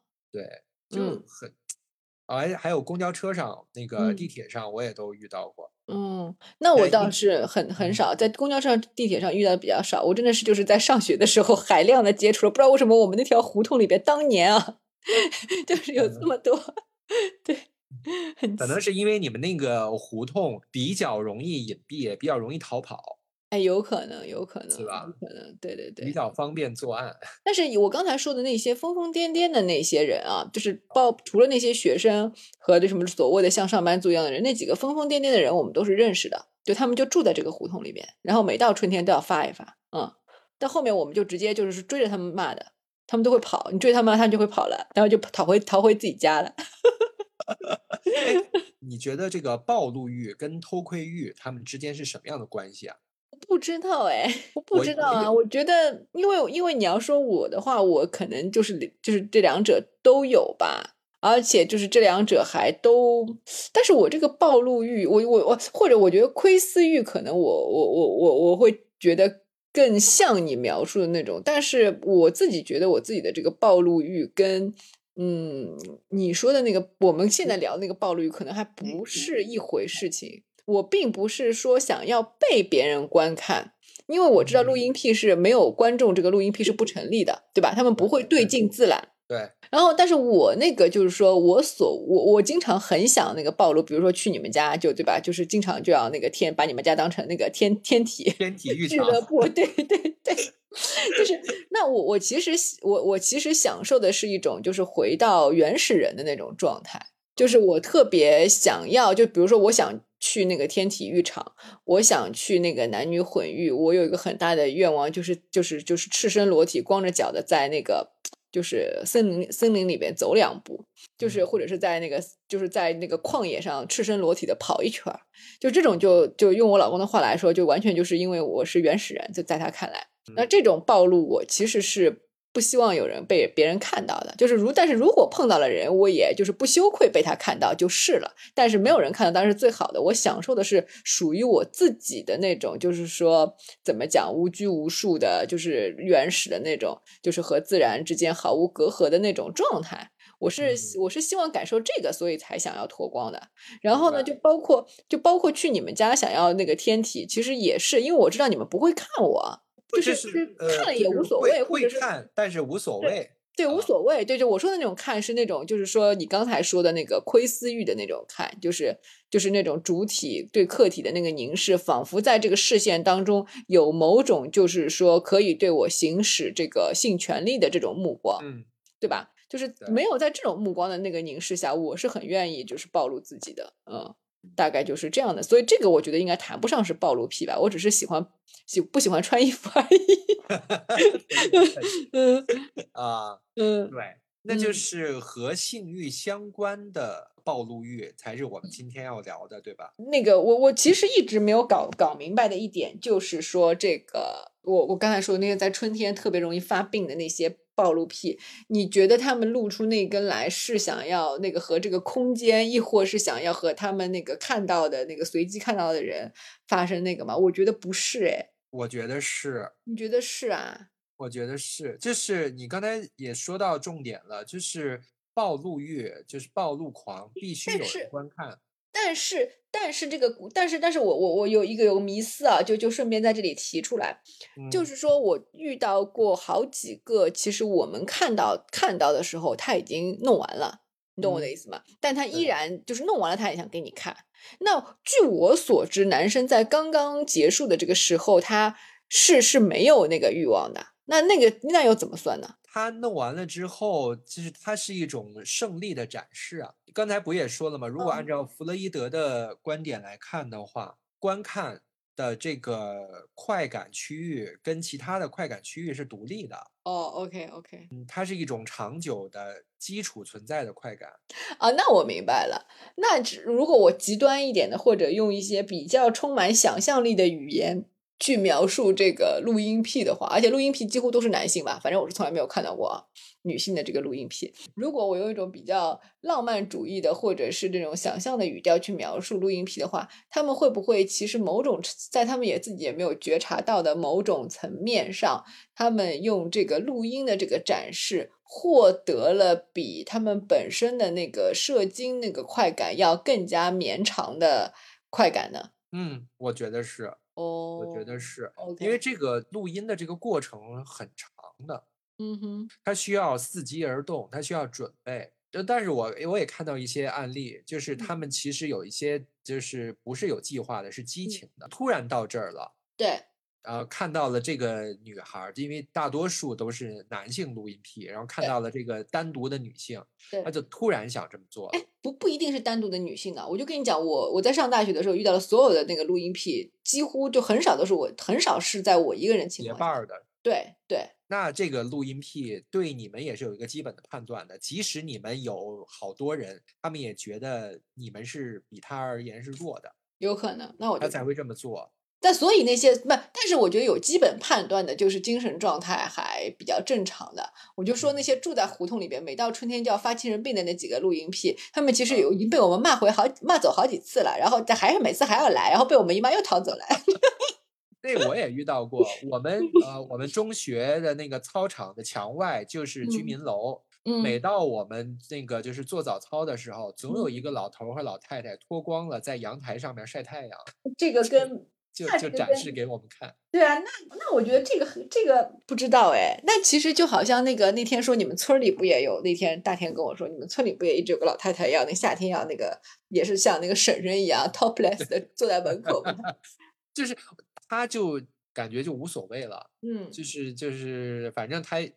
你说他觉得对自己的这个身材不是自信，而是一种无所谓的状态。嗯嗯，这个就好像也不是我们今天要聊的这个跟这个，哎，是这个窥私欲相对的这个暴露欲。是是，我自己有一个观点，嗯，就当我了解了窥私欲的这个定义之后，我自己体会暴露欲和窥私欲是一致的。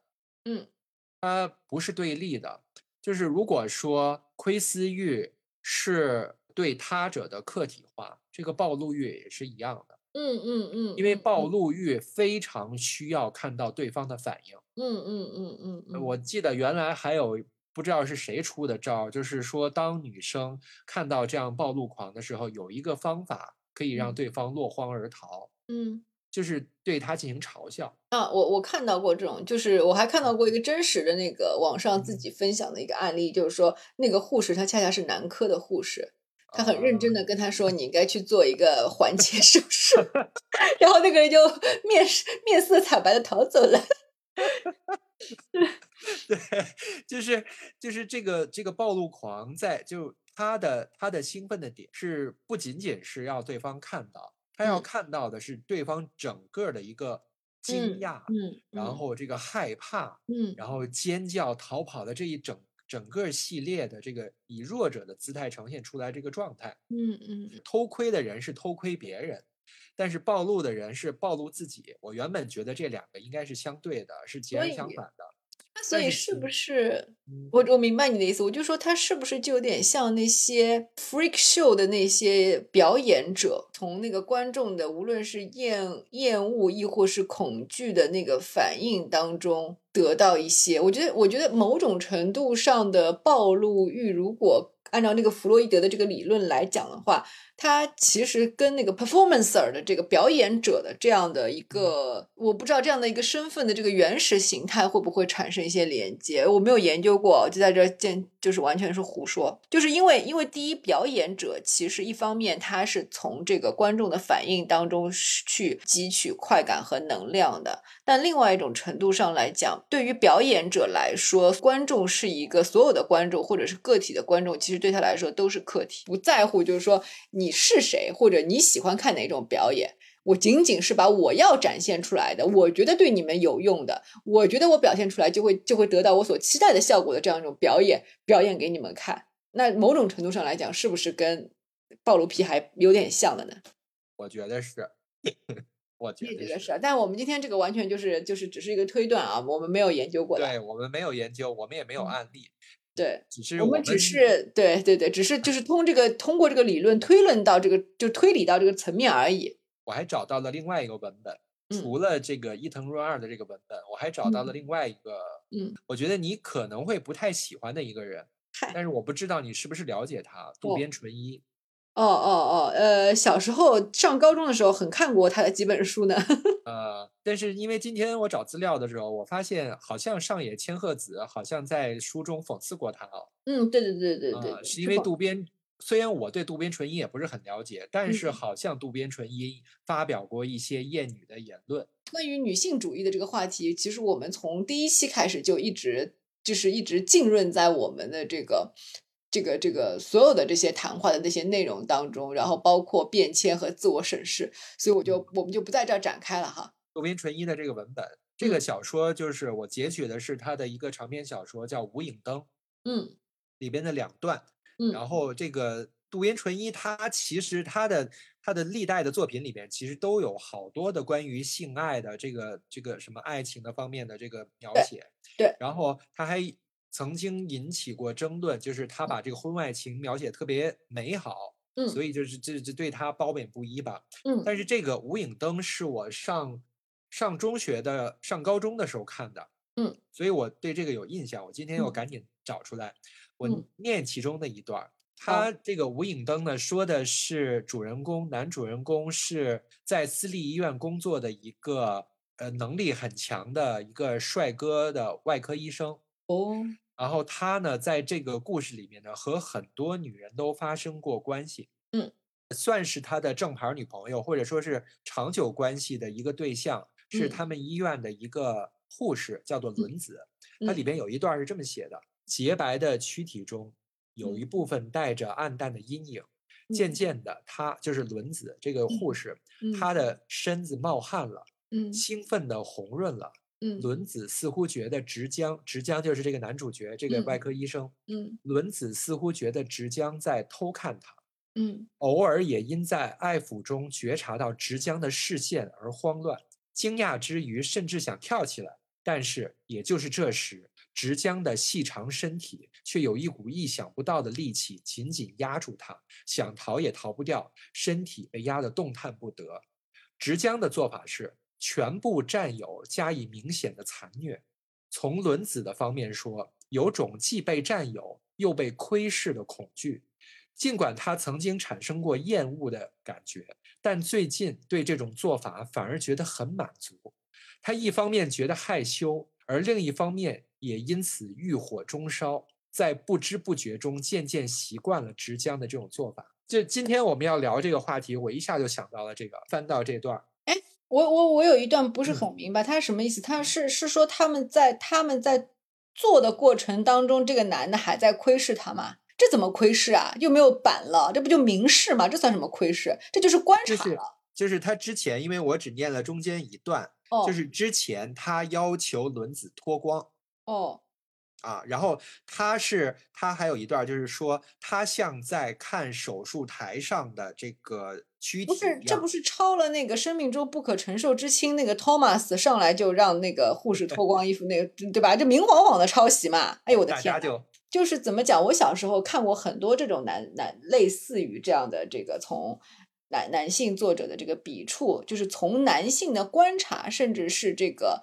呃，男性以一种很笃定的这个女性代言人的口吻，替女性说出了女性那个生理的感受。而在我年轻的时候，我 觉得他们说出来的感受是客观而准确的，你会有鲜艳性的，会有这样一种感觉，对吧？嗯。然后，其实你后来才等你那个自己的这个女性意识觉醒以后，你才会明白，这其实就是规劝。就是说，你越来越明白，就我们不不打拳啊，我们仅说就是说，女性因为你没有这个睾丸突出，你没有这个男性性器官，你也永远都无法得知他们的性高潮是怎么回事儿。那你反过来说，男性又怎么可能知道？女性的性高潮是一种什么感觉呢？彼此都是不知道的。那凭什么你们以一副这么笃定的这个口吻来说啊？你们对这个所谓的占有，你们对是所谓的一点用强，从这个厌恶到喜欢的转变是怎么样的？你又是怎么知道的呢？这种情况下就会形成一种很微妙的那种双向，就相当于很多男性作者，据我所知，很多的日本男性作者，他们写这种这类的小说，他们会去采访很多的女性的。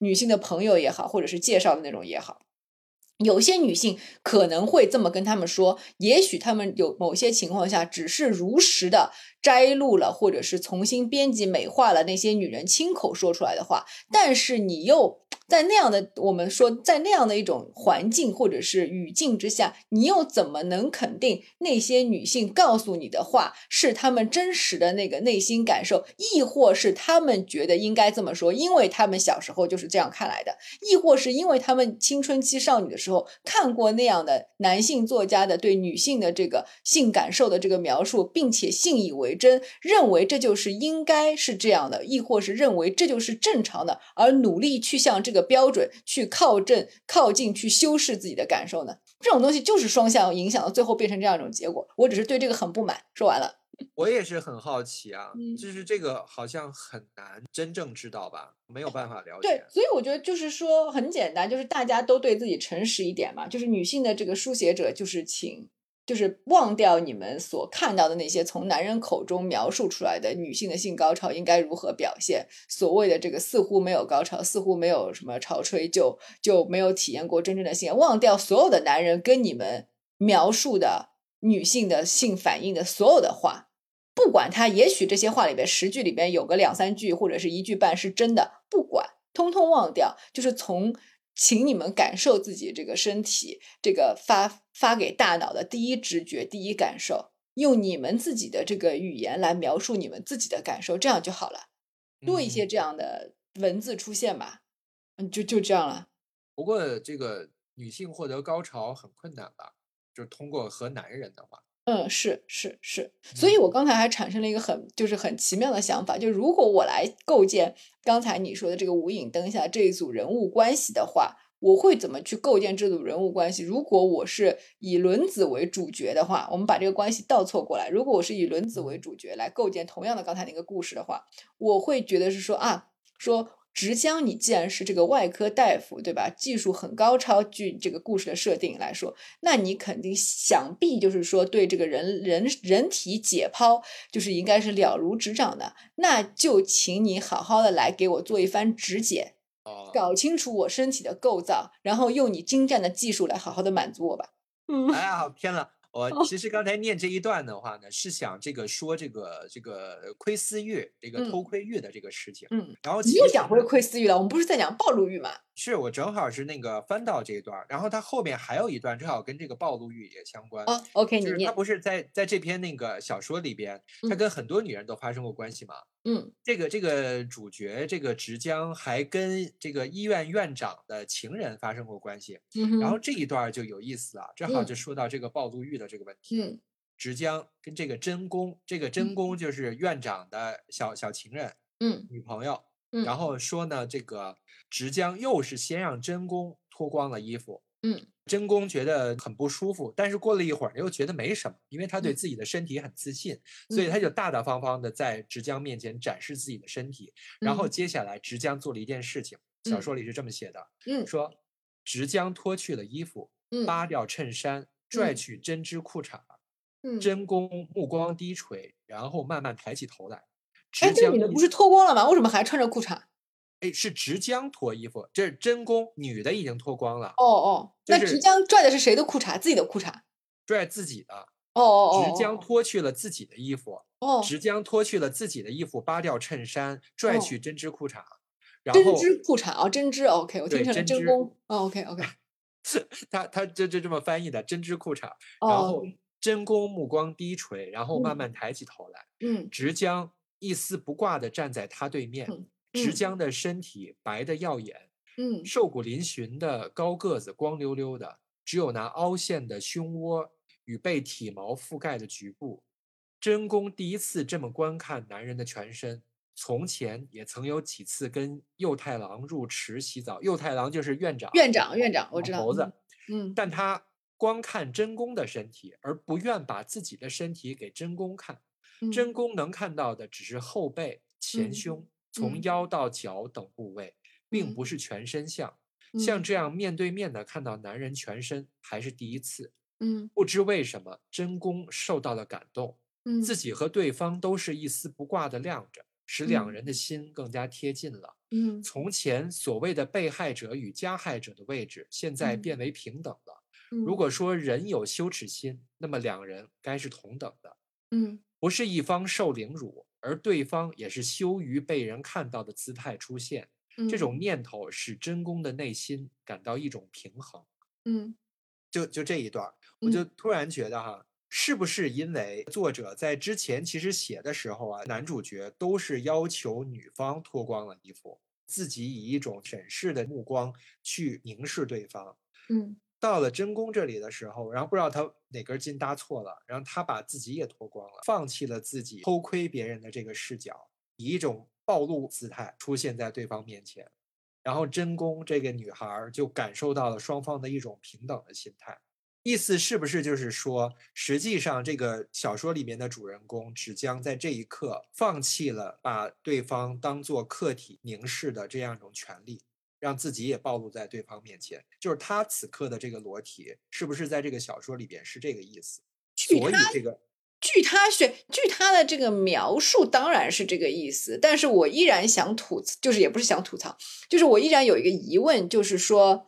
嗯，如果按照我们今天聊下来的这个理论，如果暴露狂和这个偷窥狂是一致的，他们都是把自己作为主体，而把对方当成客体的话，哇，那么这个直江就立于不败之地了哦。他在那个观看别人的时候，把别人就他自己穿着衣服观看别人的时候，把别人当成客体；他在自己脱了衣服的衣服之后，依然把别人当成客体。对呀。对啊，那就谈何什么？那所谓的这个平等，就是就是那个作者就是说一厢情愿的自我美化。对，所以在这个故事里面，这个真宫的感动，他的觉得平等是一厢情愿的。对对，而且这个一厢情愿，就是说这种就是说一厢情愿的觉得这个就是说女性被赐予在某种那个巧合的这个场合，某种那个被命运眷顾般的被赐予了这个和这个。这个男 男男主角有有有了这种平等的那个机会，就要那个感动涕零，这种也是这个男性作者就特别那个一厢情愿的一个想象。是，是，而且但是问题是，这个一厢情愿的想象真的会影响很多的女性读者，让他们被催眠、被规劝为，到了当他们被同样的条件所触发的时候，就好像那个叫什么巴甫洛夫的狗一样的，做出 做出这样条件反射的那个举动来。所以这个。这渡边淳一写的这个东西还是有点问题的，虽然我 对，虽然我看他的东西很少，嗯，我也看的不多，但我小时候看，但是我依依然清楚的记得，就是说小时候的这个女性在看这个比较成人化的这个男性作者的感情感类小说的时候，真的会不自觉的觉得他们说的话是是真理的，嗯，他们的这个描述是客观的，因为仿佛他们的他们就拥有这样的权利。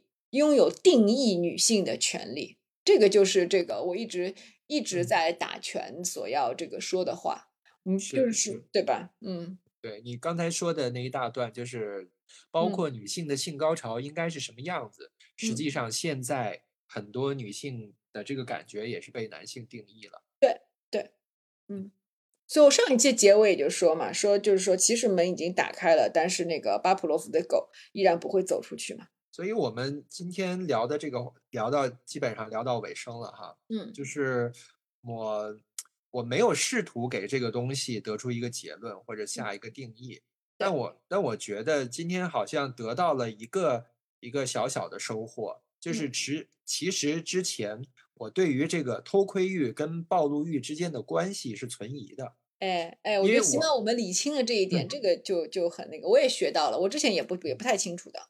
嗯，就像这个弗洛伊德跟荣格来讲，其实对于就是这个心理方面的研究啊，一开始的研究对象只能是自己。嗯，啊，不管是研究别人的案例，是看这个来访者的资料，还是看网上的一些案例，实际上对方的这个想法，你最后验证你自己的理论，只能通过自身来验证。嗯，我我就是在研究这个偷窥欲跟暴露欲的时候，想的最多的也是我自己。嗯，因为我之前我也跟你聊过嘛，我说我特别喜欢看这个伪伪记录电影，包括女巫布莱尔啊，像像这种的。还有我还喜欢看这种纪录片，嗯，还我还喜欢看这个综艺节目，嗯，我觉得所有的这些东西都指向一点，就是我的性本能其实从小被压抑了，嗯，而且我的小学一直到青春期的这一段时间，我力图做一个乖孩子，嗯，做一个好孩子，我在行为规范方面一直试图在和这个社会的。高标准的准则去去靠近，去靠拢，嗯，所以其实如果用弗洛伊德的观点来看的话，我是一个就是在性本能方面被压抑的非常厉害的一个个案，嗯嗯，所以我觉得是不是能够这样说，我现在表达出来的在偷窥方面的，包括在暴露方面的这个欲望，嗯。就是因为这一部分的压抑造成。哎，等一下，你有什么暴露的欲望？你都没有讲。呃，我其实也想脱光了在院子里跑。那你为什么不跑嘞？这一点有点羞于讲。我是需要，我是需要观察者的。我观察你的时候，你是不是那个被满足？有满足到吗？不太有，是因为你是女的。切，可以满足一部分，是因为我，因为我这个认同你的内里是男性。哦。所以只能说是满足了一半哦。还有另一点呢，就是因为我们两个人是朋友关系，我对于你是没有那方面的，就是性方面的想法。就就算有，我的生理也不允许。对呀，就是就是因为是我已经就是就是就是把你从这个就是这个性欲的那一个这个区域里边完全剔除出去了，所以你看不看我，好像对于我来讲，就是满足并没有那么大。所以从啊，所以从我们上次做的这个小小的实验，反而更加能证明，就是说你今天得出的结论，就是说弗洛伊德还是。就是说，怎么讲？就是福大爷还是福大爷，就依然有他的这个 牛逼之处，是吧？对对对对，他他尽管被人说什么什么夸张啊、老套啊，但是他真的理论是，嗯嗯，还这是是牛逼的，是可以的。嗯嗯，对。所以我们今天得出了这个，所以你的这个题目就是不要用那个敏感字，你的题目还可以说就是 福大爷依然是福大爷。福大爷是福大爷，是可以，是吧？可以可以，嗯。嗯，就是今天通篇我们聊的，其实都是在用他的理论嘛。没有他的理论，我们根本就聊不出来这些东西。而且就是说，其实按照就是我们的这个思维水平，就推理到这个程度的话，其实就是就是还是证明了他这个理论，至少在理论层面上啊，就仅仅在理论层面上是真的有有他行得通的地方的。这就算是。我们今天得出的一个对我个人来讲比较有用的，嗯嗯，对我也是一个就是理论上的一个新的知识点，我以前从来没有想过这个问题。今天就圆满结束，好，鼓掌，鼓掌，撒花。